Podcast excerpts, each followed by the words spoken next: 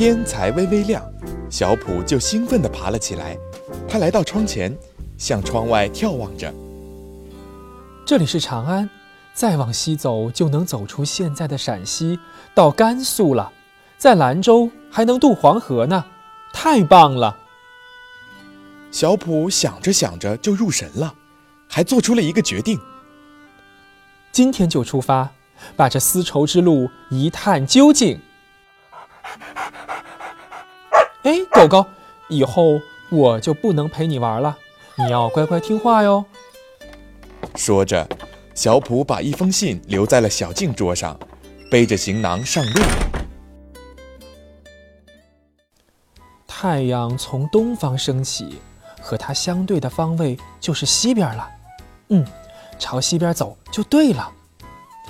小普根据太阳的位置找到了西方，兴奋地出发了。狗狗，你怎么跟上来了？狗狗抱着小普的腿，依依不舍似的。嗯，那那好吧，你跟我一块儿走吧。走了好一段路，终于要出长安城了。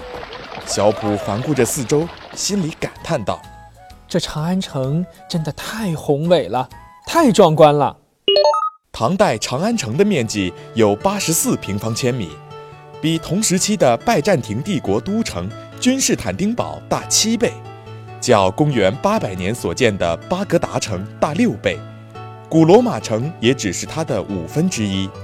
它是当时人类建造的最大都城。看着看着，小普的肚子叫了起来，才想起。还没吃早饭呢。正当小普犯愁时，小普，小普，一位男孩向他跑了过来。你是谁呀？你怎么知道我的名字？我是小安，小静的哥哥。他看到你留的信呀，让我赶紧来找你，看看你盘缠是带足了没有。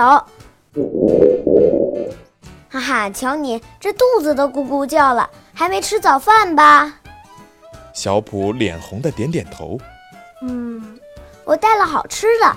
这粽子呀，白莹如玉，是江米小枣做的。这胡麻饼啊，是用芝麻做的，闻着特别香。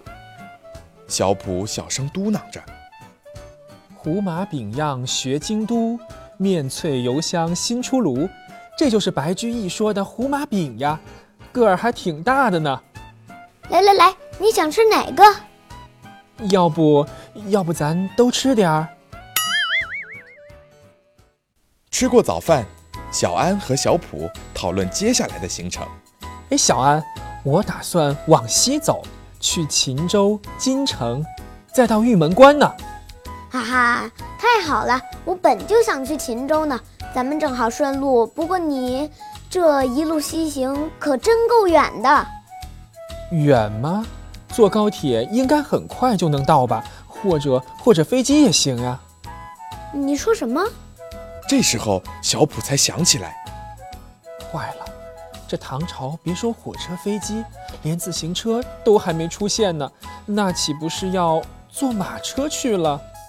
想什么呢？我找好马车了，准备出发吧。哦哦，好的好的。怎么样，感觉不错吧？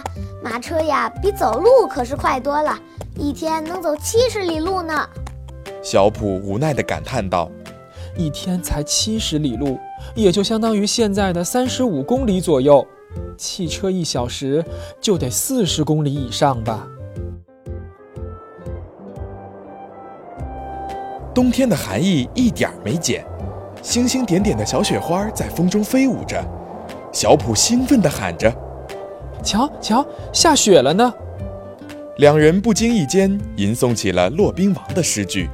龙云玉叶上，鹤雪瑞花新。小朋友们，今天的故事讲完了，又到动动脑时间啦。想一想，小普他们要去往长安的哪个方位呢？是东边、南边还是西边呢？答案就在今天的故事里哦。接下来，小普他们又会遇到什么有趣的事儿呢？《丝路奇遇记》。咱们下期见。